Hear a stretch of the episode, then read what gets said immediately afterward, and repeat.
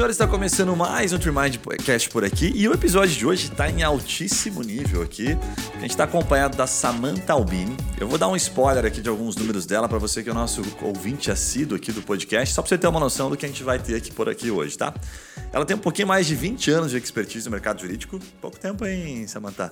Algumas algumas, é, é, alguns anos aí de pessoas sendo formadas e você acompanhando. Depois você vai contar um pouquinho. Tá. Mais de 28 mil alunos em cursos e palestras. Caraca. Mais de 650 clientes atendidos em consultoria. E mais de 120 livros, né, artigos e publicações. Isso aqui eu fiquei extremamente encucado. Vou pedir para você comentar como é que é isso. Mas, de antemão, Samanta, obrigado aí por aceitar o nosso convite. E uma honra falar contigo aí, enfim, sobre um assunto que eu sei que você domina com propriedade. Obrigada, Guilherme. Um prazer estar aqui. Como é que é essa história dos 120 livros? Não, na verdade, 120 livros, artigos e publicações. Somando né? tudo, né? São três livros já publicados, outro sendo publicado, creio que em dois meses, mais um já em elaboração. E livros que nós temos muito cuidado em não apenas fazer um compilado de artigos ou coisa do tipo, mas em produzir um conteúdo que tenha não apenas uma orientação com fundamento teórico, mas também muito prático. Né? Legal. Nós trabalhamos muito na Radar com uma praticidade, uma execução. Nosso trabalho é muito voltado ao resultado. Então, diferentemente da maioria dos livros que vemos aí tratando de gestão e qualquer outro assunto ligado a, ao mercado jurídico, a gente traz essa, esse viés prático. Legal. E aí o restante é artigo, publicações em geral aí que nós temos, né? Top. Samantha, daqui a pouco eu vou entrar já direto na pergunta, né? A gente vai falar de gestão de alta performance aqui hoje. É, vamos começar perguntando para a Samanta, né, a partir de tantos escritórios que ela atendeu, o que, que faz a diferença? Como é que você, né, realmente, os escritórios que são lucrativos e que crescem, que é o que todo mundo quer no final do dia, é, o que, que eles têm em comum? Então, nós vamos entrar em vários assuntos super legais aqui. Depois vamos falar sobre marketing, vamos falar gestão de pessoas, gestão financeira, redução de custo, aumento de receita. A Samanta domina vários. Dá para ficar uns dois dias fazendo pergunta para ela aqui. Mas, para a gente é, não pular uma parte importante, o que eu queria te perguntar? Como é que você chegou nesse mundo? Porque eu fui dar uma stalkeada, vi algumas coisas, mas nada melhor do que perguntar, né? Como é que você caiu há 20 anos atrás no mercado jurídico? Eu sou advogada formada há 25 anos, né? E meu intuito era ser promotora de justiça, porque, na verdade, nunca me apeteceu a advocacia em si. Mas, é, no final da faculdade, eu também me decepcionei com o Ministério Público, no qual já fazia estágio, e resolvi, então, advogar. Advoguei, evidentemente não foi minha praia, já identifiquei isso.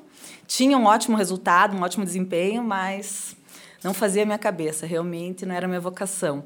E naturalmente fui descobrindo uma vocação para gestão, que era algo extremamente novo na minha vida, né? Eu não tenho administradores na minha família, mas sempre tive muitos empreendedores e talvez seja por isso. Então, comecei naturalmente a trabalhar é, com uma organização interna de escritório de advocacia, no escritório onde eu já trabalhava. E, diante disso, uma tia minha que era advogada observou esse meu perfil mais, uh, enfim, para gestão e me e conversou com um grande escritório de Curitiba aqui, na época, um dos maiores. E esse escritório me convidou para ser na época, a gerente de paralegal, que hoje a gente traduz para a carreira de controller jurídico, Sim. que trabalha basicamente com gestão jurídica, ou seja, é, é um profissional, advogado, que tem que ter experiência na advocacia, mas que tem que ter também um conhecimento, uma experiência em gestão. E ali eu desbravei muito do que existe hoje de controladoria, né? Como se achasse um caminho, né? Você falou, nossa, existe um caminho é... que não é só ficar atrás é, do computador Na realidade, eu, eu tive que criar, porque Tá. na época... É verdade. Na época não tinha nada disso. É né? verdade. A gente tinha um conceito de paralegal dos Estados Unidos, mas muito diferente do que é o nosso paralegal aqui, do que é a nossa controladoria aqui. E nós, na época, esse escritório atendia o maior escritório de advocacia do Brasil, que era o Pinheiro Neto, que tinha Ah, atingido aí que a quantidade de mil advogados. O que era um número, na época, 20 anos eles atingiram esse número? Há 20 anos eles atingiram, ultrapassaram mil advogados. Entre Caramba. todos os colaboradores, tinham mais de 3 mil. E era o maior escritório do Brasil.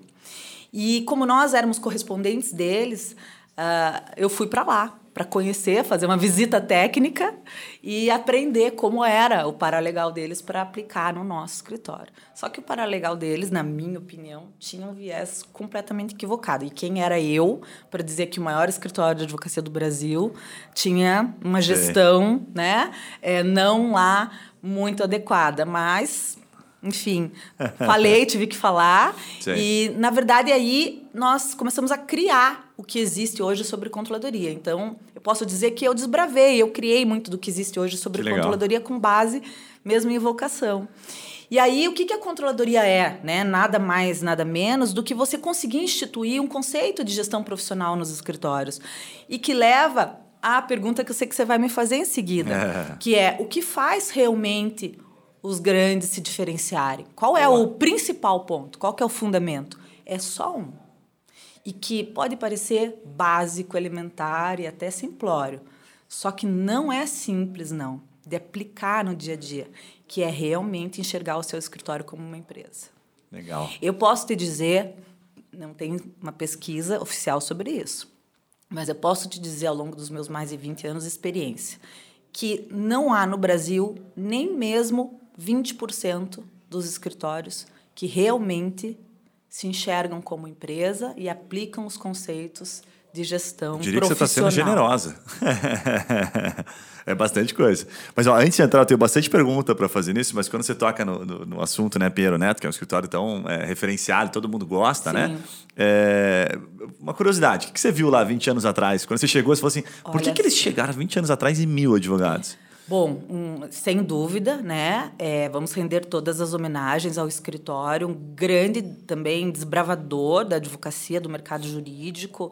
Durante muito tempo reinou é, como o maior e o melhor, o mais especializado, trouxe conceitos muito inovadores de gestão. Mas, no que tange a, ao conceito de paralegal e de gestão interna, eu fui sendo apresentada ao escritório, que era. Imagine que era a minha segunda viagem para São Paulo na minha vida. Eu tinha ido com cinco anos de idade e estava voltando lá com os meus vinte e poucos para São Paulo. E, enfim, eh, já cheguei né, no Pinheiro Neto e a Clemência Waters, na época, a gerente geral, do Piero Neto, que me recebeu e foi me apresentar todo o escritório. E nós começamos, né, da recepção, e ela foi me mostrando todas as instalações maravilhosas, gigante, né? luxuosas para época e bem tradicionais, né? É. Naquele conceito de móveis de madeira maciça, aqueles abajures vermelhos, imaginando verdes. Os escritórios continuam tradicionais, o que era 20 anos atrás. Não, aquelas bibliotecas maravilhosas que na época eram invejáveis, né? Porque de As fato a gente dependia, assim, dependia das RTs, né, que tinham uh, os julgados, as jurisprudências e tal. Mas de qualquer maneira, lindo, maravilhoso, maravilhoso, passamos por todos e por último, ela falou: agora eu vou te apresentar o Paralegal, por último. E aí me levou assim, atravessou o corredor, me levou para uma outra portinha e abriu. Era uma sala quadrada, é, relativamente pequena, tendo em vista o tamanho todo do escritório. E parecia outro mundo, porque não tinha sequer decoração nem nada. Era um ambiente muito parecido, inclusive, com uma delegacia da Polícia Civil hoje em dia. Ou seja, relativamente depredado assim, não era bonito, era mal cuidado. De mil pessoas Sei lá, tinha o quê? Tinha uma mesa descascando, uma cadeira quebrada, uns troços assim, no Pinheiro Neto. Quer dizer, você não espera isso, né? E ali tinham três, quatro pessoas sentadas com uma cara de né, estou pagando todos os meus pecados aqui. É. E ela abriu a porta falando assim: e aqui é o paralegal, onde ficam as pessoas, os advogados, não, onde ficam as pessoas que não passam na prova da OAB. Caramba! Ou seja, qual era o conceito do Piero Neto na época? Eles tinham trainees, como todo escritório tem, aquela ideia de você ir, claro, formando os futuros profissionais. E quem não passava na OAB ficava de castigo no paralegal. Ou seja, você, você não você não passou na OAB, então você não merece nada. Sim. Você pode até ter sido um ótimo estagiário, Sim. um ótimo assistente jurídico, mas você não passou na OAB, então você vai para o paralegal como Tem castigo. Uma vaguinha aqui. E daí eu perguntei, ok, e o que, que o paralegal faz no escritório? Qual que é o papel dele? Daí ela falou, olha, o paralegal é, dá suporte para as áreas técnicas, as áreas jurídicas. Eu, ok, que tipo de suporte? Ela falou, não, um suporte assim, o que as áreas técnicas não conseguirem fazer internamente e puderem delegar para o paralegal, delega. Daí eu falei assim, por exemplo, sei lá, é, protocolar uma petição, na época, tudo físico. Ela, não, não, protocolar petição não. Como é. que diz assim, para legal não tem condição de protocolar uma petição. É só assim, uma obtenção de uma certidão, uma fotocópia Nossa. de algo que não tenha prazo. Ou seja, para legal, na verdade, era assim, uma microsecretaria que não tinha importância nenhuma tipo, na gestão. Uma evolução do motoboy, assim? Ótimo, bem colocado. E olha lá. Daquela época. E olha lá, porque Caramba. acho que eles tinham motoboys para fazer protocolo na época. Então, assim, situações que realmente eu falei, não, não dá para se espelhar nisso. E como eu não tinha nenhum, não tinha curso, não tinha livro, não tinha nada sobre o assunto na Sim. época, aí a gente foi. Eu digo a gente porque eu rendo é, muita homenagem para a doutora Luíse, que era a proprietária do escritório e que teve uma visão né, muito inovadora na época para criar a controladoria jurídica lá do escritório. Que massa. Então, que legal a história. foi assim que eu comecei. Voltar no tempo, literalmente. Voltar no né? Samanta, nessa linha de raciocínio que a gente é, que você já pontuou aqui, né, que é quando o escritório se enxerga como empresa, vou tentar te fazer uma pergunta aqui, porque eu sei que você responde um monte de perguntas simples o, o tempo todo. Eu vou colocar aqui um pouquinho mais de.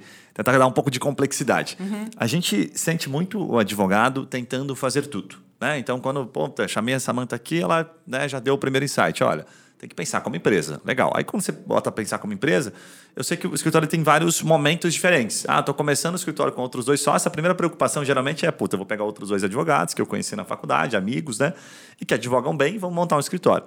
A pergunta que eu te faço é o seguinte: o que muda de um escritório é, que puta, ele realmente ele, ele, lucra, ele cresce com mais consistência, ele consegue desbravar, né? Consegue criar um posicionamento no mercado, no sentido de cadeiras, assim. Que eu me refiro, por exemplo, eu vejo as, alguns consultores às vezes falando sobre, puxa, tem que ter um, um, advogado especialista só focado só em prospecção. Então aquela cadeira é uma cadeira comercial, como se fosse a cadeira de vendas dentro do escritório de advocacia. Precisa ter uma cadeira de vendas, tem que ter uma cadeira de marketing, tem que ter uma cadeira do financeiro, e aí isso compõe a controladoria. Dá um viés para gente. Excelente a tua pergunta. E o que você chama de cadeira, eu costumo chamar de definição de papéis e funções. Né? Boa. Então, assim, a partir do líder, que é o empreendedor, ele ter, acima de tudo, primeiro a consciência do seu papel, do que ele tem que fazer e que ele não pode delegar e que tem que ser realmente né, feito por ele e, não, e tem que ser feito, não pode ser deixado de ser feito. E o, todo o restante que ele pode delegar. Entra um pouco naquilo que o Steve Jobs falava, né? Concentre no que você é bom, delegue todo o resto. É, então, assim, é isso. O que, que o advogado pode e deve fazer? Ele deve se manter focado no relacionamento com o cliente, e aí você pode pensar na parte toda comercial em si, tá? É, principalmente no início ali, né? Até você colocar o cliente para dentro do escritório, depois você pode delegar ali o restante do atendimento, tá? Legal. E na qualidade jurídica, ou seja, numa gestão de qualidade mesmo, num, né? É, os, ne, não necessariamente ele elaborando as petições e fazendo as audiências, mas ele garantindo a qualidade desse serviço jurídico. Então, às vezes, é revisando peças, Perfeito. é ditando qual vai ser a estratégia num processo e tudo mais. Isso ele não pode delegar. Garantindo que aquilo que né? você vendeu, de fato, ali está sendo cumprido. Perfeito. Vendi e entreguei, né? É. De maneira simplificada. Vendi e entreguei com qualidade. É, exatamente. Perfeito. Isso okay. aí. Isso ele tem que garantir. Legal. Mas aí, ao mesmo tempo, ele tem que abrir mão do restante. E qual que é a situação?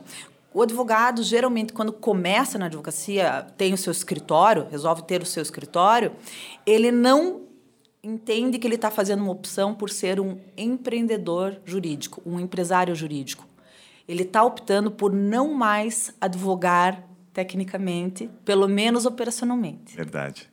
Ele está optando por eu não vou mais fazer petição, eu não vou mais fazer audiência. E nem sempre isso está tão claro, né? Que é o que você colocou. Não, não, nunca isso É tá verdade. Claro e claro, ele vai se dando conta disso com o tempo, mas geralmente que depois um de levar ele, né? alguns né? tombos, é. né? Entendeu?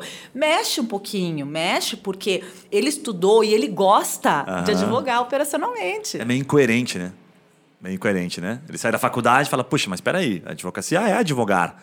Aí, de repente, eu estudei para tudo aquilo e agora eu vou ter que trabalhar, sei lá, Agora eu fazendo gestão de advogar. pessoas, não vou advogar. Eu vou gerir. Relacionamento com o cliente. E aí, Aí ele, ele, ele não gosta de fazer gestão de pessoas, de fazer gestão financeira do seu escritório. Nossa, de jeito nenhum, né? Entendi. Muito menos, né? Ele se afasta eu nem cheguei cadeiras. nesse ponto para você Claro. ver, né? Eu falei só dele se ater ao relacionamento com o cliente e a garantia da qualidade jurídica.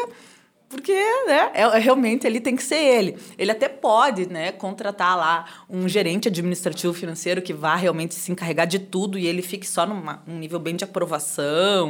Ele Legal. pode ter um controle jurídico que vai resolver todas as questões de gestão interna e ele ficar só num nível de aprovação. Mas esses dois pontos que eu falei, do relacionamento com o cliente e da qualidade da gestão, Perfeito. da qualidade jurídica, Perfeito. ele não tem como delegar. Agora, aqueles que, que bombam de fato, assim, que você percebe que, puxa, esses caras são muito consistentes e vão crescendo e tal. O que do primeiro ponto, do relacionamento, você percebe que é muito comum, assim? Eu vou abrir um parênteses, ó, eu já gravei alguns podcasts, sempre estou em busca de estatísticas, informações de mercado, para entender de onde vem, né? A gente sabe que, pô, são mais de 30 milhões de processos.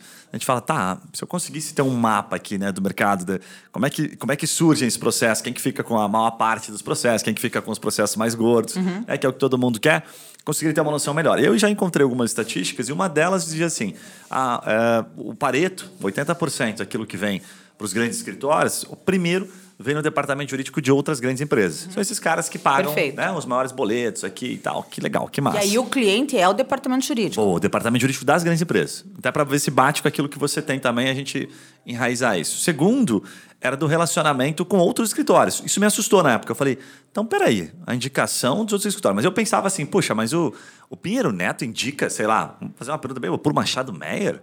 Será que tem essa troca? Talvez entre É, eles não, vai. é. Mas assim, o pequeno um menor, indicando. para uma boutique, para um mais especializado, sim, Perfeito. quando é o caso. E o terceiro, que eu acho que você vai poder pontuar sobre os três com propriedade, é a relação dos advogados. Então, dos sócios, geralmente, diretores e tal, Network. trazendo clientes, network. Aí eu pergunto para você, tudo isso parece quando a gente fala parece meio óbvio, tá? Ok, legal. Mas como é que isso se dá na prática? O que você vê assim que é o dia a dia dos caras que fazem com que isso venha para o caixa do escritório? O pulo do gato também é simples, mas é também difícil de pôr em prática, que é você falar a linguagem do cliente, entender as dores do cliente. Como sempre deve ser, né? Isso em qualquer mercado. Fato. Mas o que, que acontece? Você bem falou. Primeiro ponto são as empresas, por meio de departamentos jurídicos, ou seja, empresas que têm departamento jurídico. Tem as empresas que não têm departamento jurídico. Fato. E o escritório funciona como uma- um departamento jurídico terceirizado, externo. Mas as que têm, que daí é a maioria, ou, e as maiores, o cliente, quem contrata o escritório é o departamento jurídico. Então, o escritório tem que saber que ele tem que suprir e superar as expectativas do departamento, não apenas da empresa. E É o aí, advogado que está ali contratando outro advogado, né? do gerente, do diretor jurídico. Olha que você lembrou, só vou abrir um parênteses rápido. Tem um podcast que a gente gravou com um cara aqui que é de uma construtora. Puto, cara, esqueci o nome da construtora dele, mas ele tá. Ele é advogado e foi pro ramo da, da engenharia civil. Enfim, tem mais de 100 lançamentos, tal, uma construtora relativamente grande. Só para apontar um negócio interessante que ele falou, que conecta muito o que você acabou de trazer.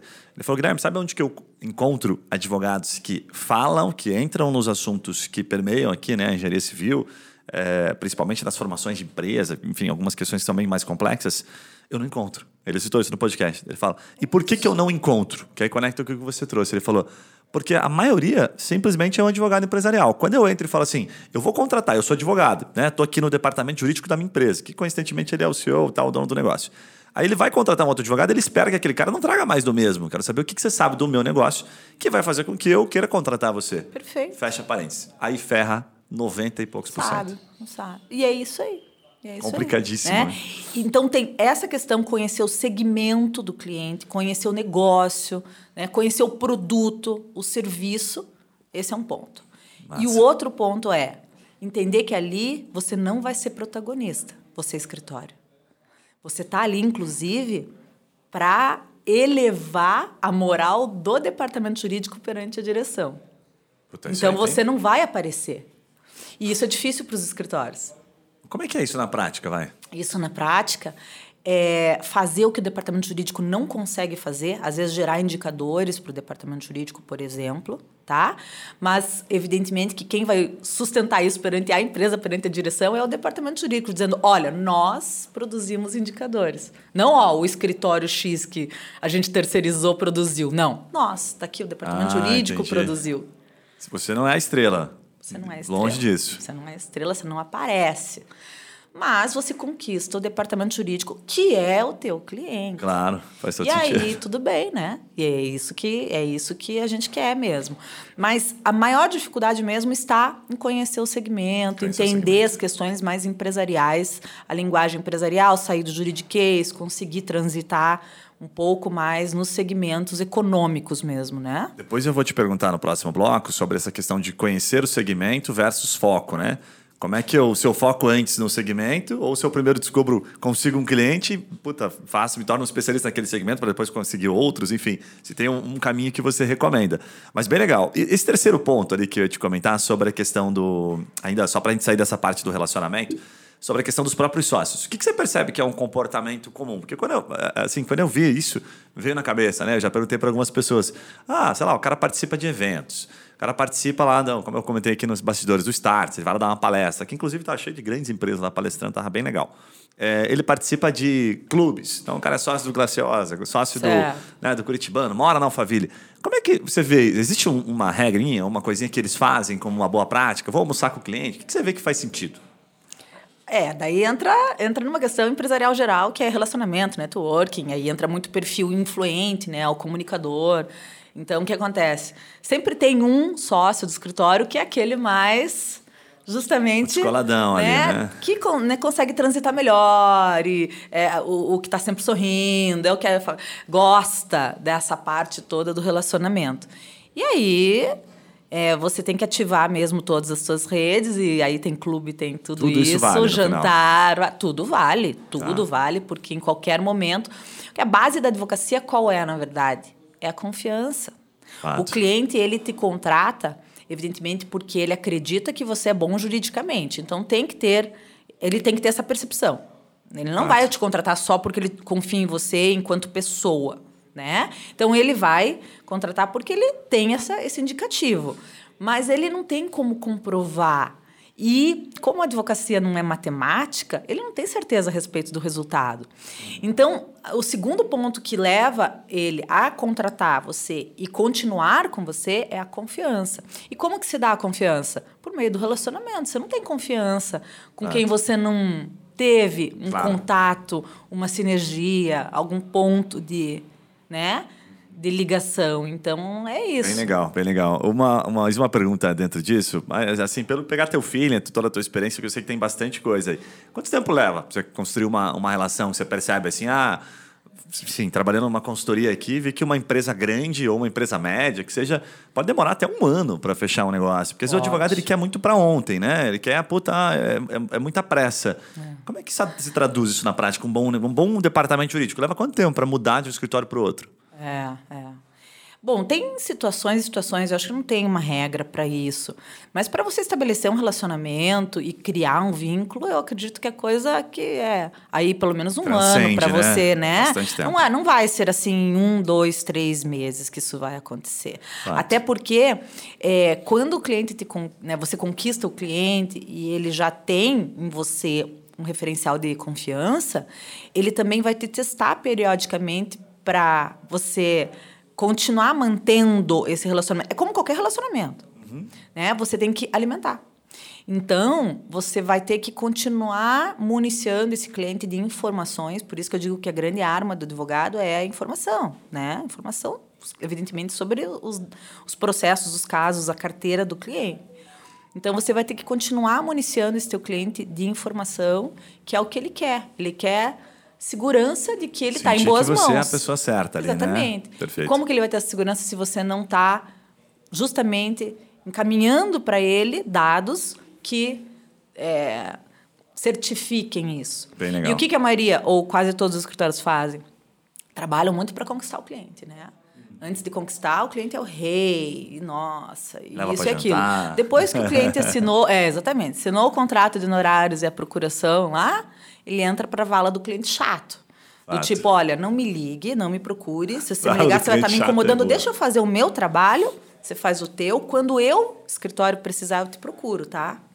Se ficar mandando Isso- mensagem demais, vira um chato, Isso, né? exatamente. E isso não pode mais existir. né? Faz sentido pra caramba. Não E- pode e mais a gente tem uma facilidade, até aqui internamente mesmo, porque é, ainda mais a gente que liga, bom, você lida só com advogados também, como nós, é, tem advogado que é chato, não dá pra negar. Ponto. E aí, ah, só que a gente também é chato, às vezes, como cliente. Eu lembro É o time, claro. às vezes. E eu me pego, às vezes, a gente tem bastante escritório que a gente atende, o pessoal. Tanto que eu coloquei meio que uma proibição. Eu, cara, vamos parar. De, né, um acaba falando, nossa, mas que advogado chato. Porque você também é chato quando você está na posição de consumidor. né? E é fácil relembrá-los. Porque senão a gente fica com aquela pressão: ah, não, o cara é chato, o cara é chato. O cara é chato. Ele não é chato, não. Ele contratou você, ele está né, exigindo de você a entrega do serviço. E cada um tem uma forma de cobrar, cada um tem uma forma de se posicionar. Mas a gente é muito fácil a gente começar a achar o cliente chato. E aquilo parece que gera na nossa percepção, é, na nossa cabeça, uma orientação para negação, para não, puta, ao invés de, ao contrário, o que, que ele está me pedindo? Como é que, por que, que eu não antecipei isso? O que, que eu poderia ter feito para ele É não me pedir? aí. Mas aí é começa, isso. né? Um monte de outros é, fatores. É, é, sabe, é o combinado que não sai caro. Isso, perfeito. Então são negócios mal feitos. É. Quando você combina bem no começo as regras do jogo e você consegue municiar o teu cliente com informação periódica, frequente, antes dele te pedir, Boa. Pronto, você neutralizou. Se ele te pediu, o erro é teu, né? Que não antecipou, né? Exatamente. né? Então é Legal. mais ou menos por aí. Samantha, ainda nesse bloco, deixa eu te perguntar sobre a questão financeira. É, vou te fazer uma pergunta meio capciosa aqui, para você me dar uma, uma noção, para a gente tentar colocar um advogado que nos acompanha. Tem escritórios grandes, mas tem escritórios menores, tem os iniciantes também, tem bastante gente. É, em que momento que eu devo focar em reduzir um pouco mais o meu custo, ou se é sempre na jornada? E quando eu falo em, em reduzir custo, é, que, que opções eu tenho né, para reduzir custo ou tentar aumentar a margem? Eu sempre fico Ótimo. pensando assim que. Vou dar um exemplo. A minha irmã se formou faz pouco tempo e ela sempre vem me procurar para pô, me dar alguns conselhos aqui e tal. E aí, esse tempo eu falei, e aí, como é que estamos de custo? Né? Então, usando ela como uma analogia aqui simples. Ela falou, tá o mais baixo possível.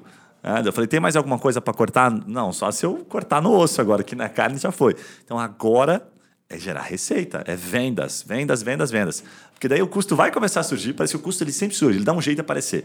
Ah, precisa de um sistema, precisa de não sei o quê, Você precisa de uma mesa. sem Né? investimento, Sem né? investimento. Mas em, em que momentos que você revê? O que, que você recomenda? Como é que é uma boa prática para poder estar analisando o tempo todo o caixa? Ótimo ponto também. Então, o momento é desde antes do- de abrir o escritório e É. todo mês. E todo mês, né? Então, assim, ideal, faz um plano de negócios que você consiga já prever o início do teu escritório com o menor investimento inicial e capital de giro possíveis, né? E hoje a gente tem muita condição de fazer isso, por quê? Porque a gente está migrando de uma advocacia presencial, analógica, para totalmente digital. Então, você pode ter o teu escritório em home office, escritó- usando escritórios virtuais e ponto final, né? A Radar é um exemplo disso. A Radar tem sete anos e ela já surgiu 100% digital. Nós não temos sede física, nunca tivemos. Apesar disso, se você ligar lá no nosso telefone fixo, que ainda existe, porque os nossos clientes Sim, gostam, é verdade. né? É, vai ser um atendimento personalizado. Falsa tá? sensação de segurança, né? Né? Tem o fixo lá. É, é, exatamente. Então, o que, que acontece? É, é bem isso. A gente procurou, na Radar, reduzir os custos que nós achamos desnecessários ou não prioritários. E quais são eles hoje? São os que não implicam no teu fator-chave de sucesso. Então, os FCS que vêm lá da administração de empresas, né? Na advocacia, nós temos dois fatores-chave de sucesso. E nesses nós temos que investir. Claro que nós também vamos tentar investir o menos possível, não vamos exagerar e tal. Mas neles nós temos que investir, que são, de um lado, gestão tecnológica, que eu não dissocio. Eu gosto de chamar assim, porque para mim não posso pensar em tecnologia sem gestão. Dá um exemplo para ficar fácil de entender. Num escritório de advocacia, É começando por computadores, dois monitores para todo mundo, Tá. é, um- uma boa internet, dois provedores com redundância, é, um servidor em nuvem, com uma manutenção de TI com dois backups, um deles externo e offline para se proteger de hackers. É Cara, o básico. legal, não, um nível bacana. Assim, É, mas para um o escritório de advocacia, viável, pense vai. bem. Tá. O que, que o escritório de advocacia precisa investir? É sim. praticamente só nisso, não tem mais é nada em verdade. termos de estrutura e infraestrutura, certo? verdade. então é isso. Só Tá. que eu vou te falar, também não tem pesquisa oficial, mas quantos por cento dos escritórios têm dois monitores para todos os colaboradores Sei. no Brasil? Eu não sei te dizer, mas com certeza nem 10%. Com certeza. Tá? E mesmo dos grandes, e É. mesmo daqueles que já, na tua opinião, já deviam ter. É, tá? sim. Você vai lá ver, é computador velho, com Windows pirata, com Office pirata, algumas incoerências no meio. com é, um notebook, assim, sem um suporte, que o cara já vai trabalhar de maneira ergonômica completamente errada ali e tudo mais, entendeu? Quando Tá. não é o notebook do próprio colaborador Sim. sem nenhum cuidado relacionado a tudo que você possa imaginar, vírus e vários outros problemas. E um grave, evasão de informação, né? Porque aí tem aquele advogado que entra no escritório, fica um mês, pega todas as petições, todos os modelos do escritório e leva embora. O escritório nem fica sabendo que isso aconteceu. São feijão com arroz da controladoria, né?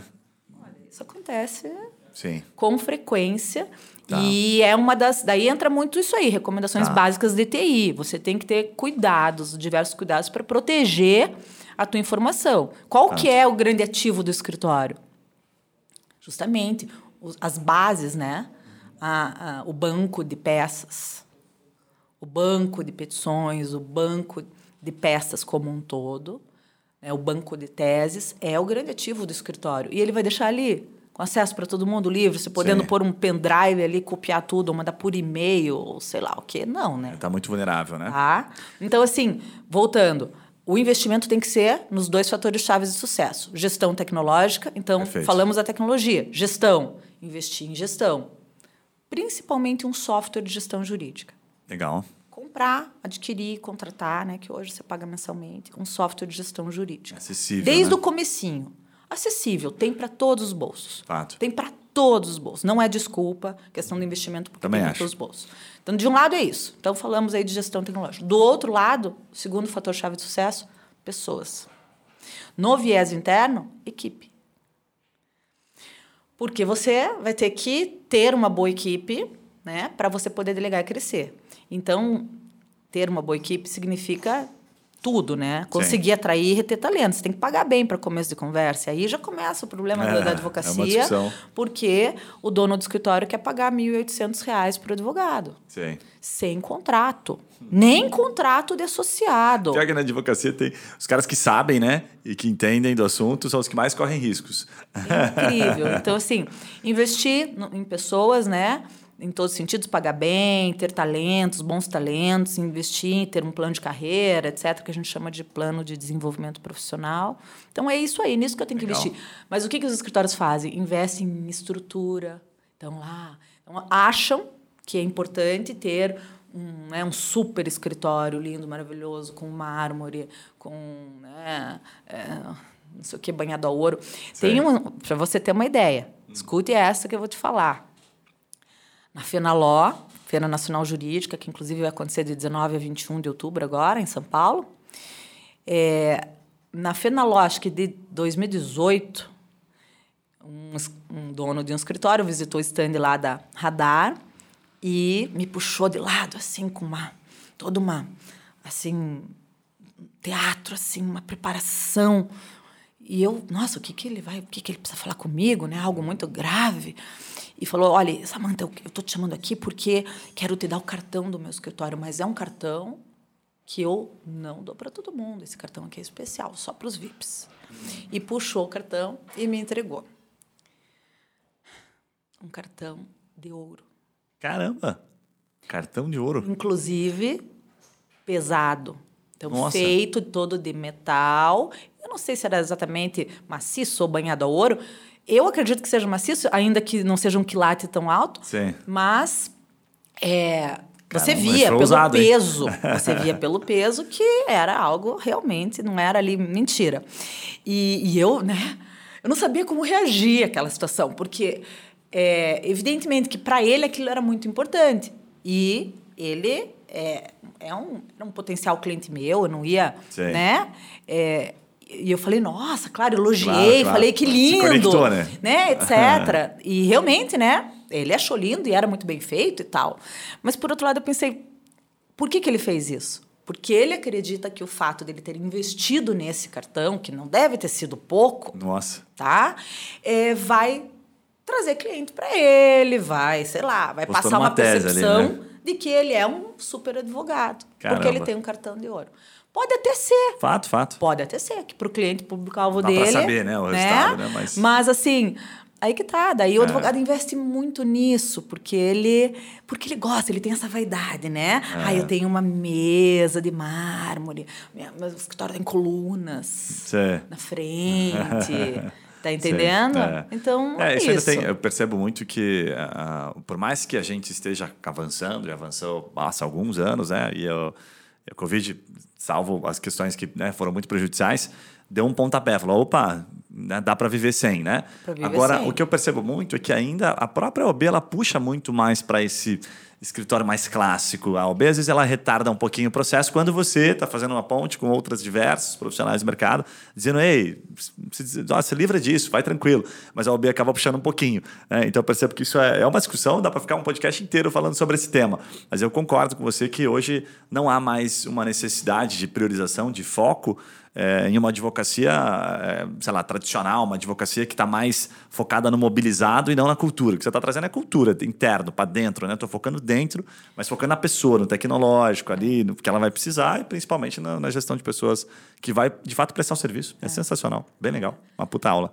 E ao mesmo tempo você vê ainda eh, quem está começando agora É. e que, poxa, não tem ainda um faturamento né, proporcional para isso e tá lá, tá alugando seu É. conjunto comercial, ou seja, usando boa parte do seu faturamento para manter uma estrutura que, poxa, não Um risco precisa, pelo menos não por do jogo, né? enquanto, sei lá, É, exatamente. é, é né? bem- é bem- bem complicado. Então, ter esse critério, Bem sabe, para manter desde o início os custos baixos, né? Show. Toda empresa ela tem que ter duas metas constantes no planejamento estratégico que devem estar medidas por indicador de desempenho mensalmente, que é aumento de faturamento e redução de custo. Boa. Se você não tem essas duas metas no teu planejamento, você não é uma empresa. Bem legal. Enquanto um puxa para cima, o outro tem que puxar para baixo, não tem jeito, né? Bem legal. Samanta, dá para ficar uns dois dias falando sobre gestão aqui, que eu sei que a gente vai longe nesse assunto, mas eu não posso é, é, finalizar sem, obviamente, a gente falar um pouquinho sobre estratégia. Então, acho que isso é um ponto bem legal, que é o que eu sei que vocês fazem com bastante propriedade, que é a estratégia de planejamento. Deixa eu começar te fazendo uma pergunta sobre esse ponto. É, hoje tem assim, é, tem muito produto, tem muita possibilidade né, de atuação na advocacia e a gente vê o tempo todo, é, é, enfim, vários consultores e vários especialistas falando sobre a importância do foco. né, e aí a questão, não só a questão do foco, ah, então tá bom, vou focar, sei lá, no empresarial, mas de repente você foca no empresarial, mas puta, mas eu tenho que conhecer de segmento. Então, pô, que segmento que eu foco? Como é que eu faço isso? É tipo aquela coisa meio do ovo da galinha, assim, simplificando. E no primeiro bloco ali eu perguntei para ti sobre Legal. Como é que eu, por que, que eu entro em uma determinada área? Por que, que eu faço isso? Primeiro eu, eu me especializo, sei lá, no agro, para depois conseguir cliente, ou faço mais difícil? Né? Busco um cliente, me imponho para depois aprender sobre o agro e tento entrar naquele segmento. Se eu vou me especializar, como é que eu sei que eu estou me especializando no segmento certo e que de fato vai dar boa? O que, que permeia esse planejamento para dar segurança para o escritório? Olha, excelente. Então, assim, eu penso que você começa é, do mais abrangente. Não tem como ser diferente, né? Até porque, imagine, durante a faculdade, você está lá estudando, fazendo estágio, sei lá o quê, e você já vai... Você pode até fazer vários cursos e se especializar. Ah, me especializei no agro. Mas, poxa, quem é você? Você tem um conhecimento, sei lá, teórico e de estágio em agro. E daí, né? Não é por causa disso que alguém vai te contratar. Então, a regra é a gente começar do mais geral. Ah, eu começo no empresarial ou algo do tipo e depois eu vou me especializar. Mas o que eu acho interessante é que o que falta é o foco no público-alvo. O que acontece? A maioria dos advogados acham que se ele restringir, se ele tiver um foco, ele vai estar dizendo não para as outras possibilidades. Você está entendendo? Ou Entendi, seja, ele sentido, entende claro. o foco Claro. como uma restrição, uma limitação. Só que ele, é- a gente tem que entender o conceito do foco, que na verdade é você dar atenção, é você ter a mira lá. Ao mesmo tempo, você está trabalhando em várias frentes. Pode acontecer de virem clientes de outros lados, até por relacionamento e um monte de Claro. outra coisa. Então, é, não é necessariamente você dizer não para as outras possibilidades, mas é você ter o alvo, né? Então, o alvo é importante. O foco é importante, a especialização. Porque hoje, se você só se colocar no mercado como um advogado, por exemplo, empresarial, é você e meia torcida Ah, do sei. Flamengo, né? Sim. E aí, por que, que alguém vai contratar você e não o Bambambam Bam Bam lá? Claro. Que tem mais tempo de experiência, que tem mais renome, que tem prêmios, que tem. Não é por aí, né? Sim, sim. Tá? Mas assim, vou te falar, o mercado jurídico, ele é muito bom, hein? Ele é, ainda é muito bom. Ou seja, a gente tem mais de 1 milhão e 300 mil advogados no Brasil, mas a gente tem muito trabalho. Sim. É, o, que, o que eu percebo aqui, Samantha, muito, assim, dos escritórios que é, estão com a gente há dois anos, que ficam um bom tempo e que fecha a conta, né? Que a gente pode falar de retorno de investimento, uhum. que a gente pode falar em expansão no, do valor que ele investe, enfim, outras questões. Está é, tá muito relacionado ainda ao foco, claro, como você bem pontuou, mas principalmente ao alvo ali, sabe? Então, é por alvo. exemplo, vou te dar um exemplo de um escritório aqui que é, a gente tem vários aqui. Vou pegar um exemplo de um escritório que eu posso até citar o nome, que é o BAL. Ele foca é, em áreas, o setor de geração de distribuição de energia. Uhum. Né? Então, ele pega o setor mais relacionado às energias renováveis hoje, que vão né, de diversas, diversas energias. E o que, que ele faz? Ele focou basicamente na, no, o escritório dele em atuar nessas empresas que precisam desde a concepção, formato de negócio, né, um pouco da regulamentação, até a gestão do dia a dia, contratos, situações, negociações, claro. todas as relações jurídicas que permeiam o negócio. E o que é interessante? Como ele, ele buscou isso, demorou um pouquinho. Né? Ele já está com a gente acho que quase há uns dois anos. Então você bota no Google hoje, por exemplo, é, modelo de contrato, é, geração distribuída. Né? Puxa lá e entra direto no site do escritório, ele contando como você faz um contrato, como é que você constrói uma relação jurídica né, a partir dessa finalidade, desse segmento. Então, tem várias questões. E o que, que eu percebi ao longo do tempo? Que, por óbvio, né, os clientes deles vão é, funilando para isso. E ele tem a opção, a opção, né, não a obrigatoriedade, de ficar mais focado naquilo. E aí, mas se chega um cliente, que aí abre um parênteses rápido, né, que muito escritório que é, é, corrobora com o que você trouxe, que é assim, ah, mas então eu estou atendendo um escritório, uma empresa, né, que foca nesse segmento de energia renovável, mas e se surgir, sei lá, uma holding dentro daquilo, ou até uma claro. simples, um divórcio? Eu não atendo ou atendo? E aí vem aquela questão das pessoas, passam para um especialista ou um escritório parceiro. Eu atendo o cliente, né? Eu me relaciono com ele. Eu falo, cara, deixa eu te ajudar nisso.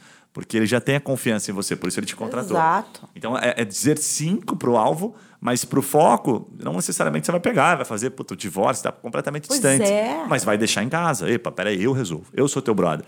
Né? Pode confiar em mim. E aí eu busco aquele segundo pilar que mais dá resultado na advocacia, é. que são os parceiros. Né? É, Faz sentido essa linha de raciocínio ou não? Perfeitamente. Então, esse cliente é um caso. É, dá para citar mais um cliente aqui que atua. E quanto mais eu vejo seus clientes atuando, em, mas muito, muito específico, mais eu vejo sucesso. Então, tem um aqui que é, é impressionante, que ele atua no tributário internacional mas só da pessoa física. Uhum. Né? Pessoas que deixaram o país. Aí o cara precisa fazer uma comunicação de ser definitiva ou a declaração, que já começa um probleminha. Aí depois ele está lá, ele precisa mandar dinheiro para o Brasil. Né? Depois ele, ele volta, é aposentadoria, é a transferência de patrimônio, tem tantas complexidades. E o cara se tornou um especialista naquilo. Perfeito. Ponto importante que a gente sempre ressalta: falou, cara, quanto tempo olhando para trás, né? olhando para frente, você precisa? Uhum. Então o advogado acha que aquilo vai acontecer em três, quatro meses. E aí vem a questão da gestão financeira. Pô, preciso ter caixa para suportar até o momento em que eu viro essa chave e falo: agora eu sou isso aqui. Por isso que você tem os outros clientes, entendeu? Perfeitamente. Então, naquele, naquele meio tempo, você vai ter que fazer um inventário. Um feijão com arroz, vai ter que fazer um divórcio. E você vai buscar o quê para essa especialização? O que é tendência. Legal. Então, você falou aí, energia renovável. Né? Então, tudo o que disser a respeito a segmentos de economia e de vida que tendem a crescer, você pode defender como sendo uma área boa para se especializar. Agora deixa eu te fazer uma pergunta aqui é, sobre essa questão do serviço, portfólio de produtos ali jurídicos ou serviços, não é? Como é que o advogado define se ele, por exemplo, vamos, vamos de maneira bastante prática aqui, né? Passamos aqui, não sei se passamos ou se estamos saindo, se estamos ainda. É, é, é enfim, que momento que nós estamos? LGPD. Puta, se não teve um escritório, um advogado que não pensou em atuar com LGPD ou ficar de fora, né? Me parece que a gente que está aqui muito no, na, na, ponta e fala com muitos escritórios por mês, a gente sente bem assim o, o termômetro do mercado. Então a LGPD passou um pouquinho, aí agora nós estamos também no meio da holding. Muita gente, ah, puta.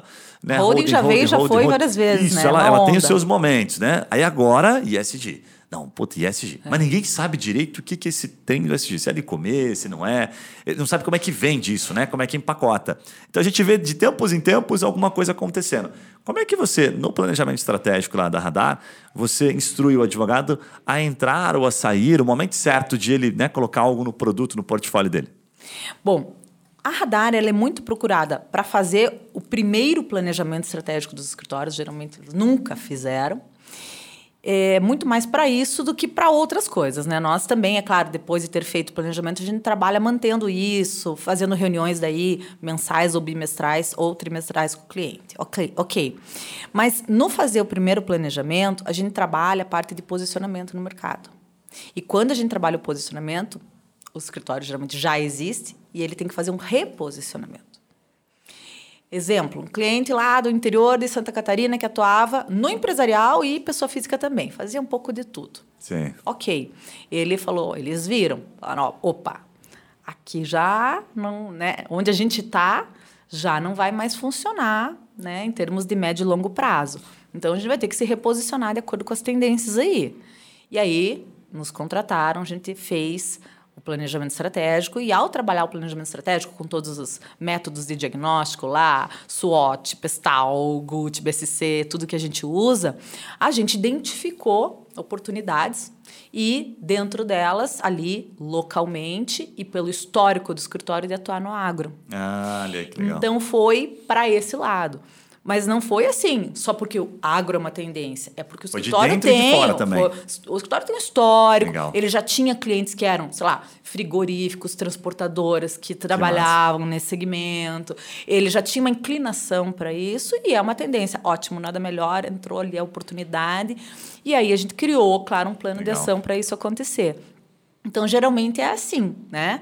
E não do. E não... Você lá dentro, né? Tipo, ó, você- É. parece que você já tá com o pezinho aqui dentro, né? Você É. gosta? Gosto. E, e foi legal, né? É. Financeiro, foi ótimo. Vamos ver o mercado, se tem mais gente. Aí que tá. É, se e o que, que eu recomendo para qualquer Legal. escritório? Ele tem que estar sempre antenado aí com essas tendências, justamente, né?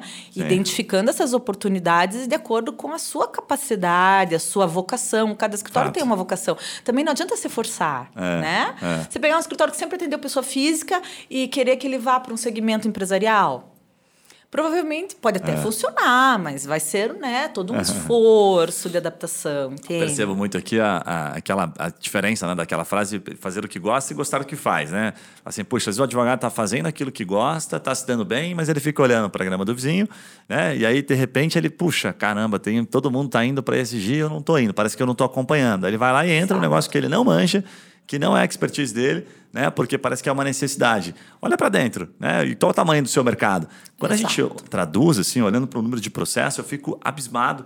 E quando a gente mostra para os advogados, parece que é, é uma coisa meio óbvia, mas que muita gente não vê. Então, um exemplo simples aqui. Temos um, um- um parceiro nosso que ele resolveu focar em produtos bem, bem produtos mesmo, Aham. jurídicos. Assim, pegou lá um produto que era negativação indevida. Uma causinha pessoa física, antiga. Aqui a gente tem um monte de escritório que tem esses focos. Tem É. o, o cliente que pega só revisão de eh, financiamento. É. E o cara vende 80, sabe? Fecha 80 clientes por mês. Faz muito mais dinheiro que muito escritório, full service, inclusive empresarial, boutique.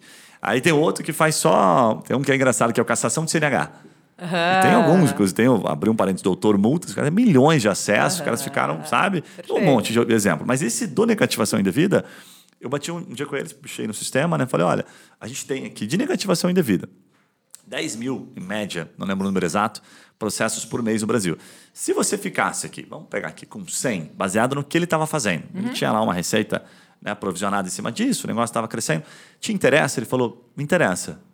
Aí, sabe quando brilhou? Eu falei, tá ok. Então por que, que você não, não fortalece isso aqui para gerar? Porque eles ainda estavam olhando para um monte de produtos. Para depois você ir para um segundo produto. Claro. Foca no teu investimento, teu Você marketing. já tem ali todo um caminho. Tá aqui, tá pronto, né? Um pouco Ctrl-C, Ctrl-V? E, assim tá prático. Resumo da ópera. O escritório nasceu, né? Com, nasceu não, nasceu este foco, este alvo naquele primeiro momento para dar uma consolidada. Hoje eles fazem mais do que 50 contratos todos os meses e aquilo conseguiu dar a alavanca inicial Sustentabilidade. para outros produtos ou áreas da advocacia. Perfeito. Enquanto tava todo mundo ali brigando por, não, mas é que só isso aqui não dá, como é que eu vou me posicionar? Eu falei, cara, tem, tem várias formas de fazer isso. Você não precisa deixar para o cliente claro, dizendo, ah, agora no meu Instagram é só negativação indevida. Não é isso. É o alvo. É o alvo. foco pode ser, continuo sendo um escritório full service, ou empresarial, É. ou consumerista, mas o meu alvo está aqui no negativação indevida. Então, minhas ações, elas levam para cá.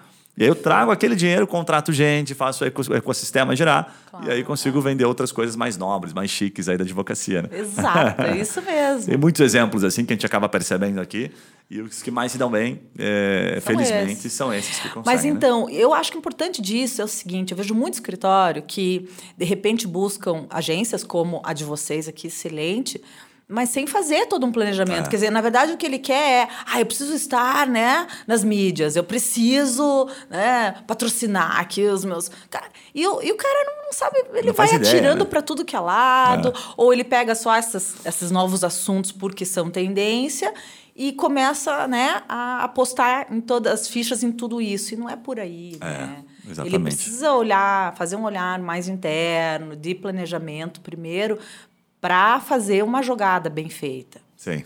Perfeito. Samantha, sensacional, bate-papo, puta, já passou praticamente uma hora aqui, a gente não a gente entrou em 10%. Viu.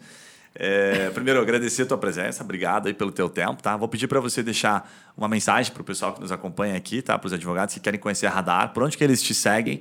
Eu já estou te seguindo aqui no Instagram, já, já fui stalkear você aqui, Samantha Pontalbini. Então conta um pouquinho aí, se é para ir no Instagram pessoal, se é para o Instagram da Radar, já estou nos dois aqui. Ah, eu acho que as mídias da Radar são as melhores. Vamos, Radar da Gestão, e aí a gente tem tudo, né? Tem site, tem Instagram...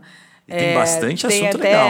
Ó, só tá... fazer uma, uma ponderação. Ah. Você tem 4.192 publicações. Sabe que a gente usa esse, esse indicador hum. para dizer para os advogados assim? Que às vezes ele chega aqui e falou: queria ter um Instagram igual do. Sei lá, ele pega um Instagram né, super famoso sim, assim e tal. Deu, ah, bacana, legal.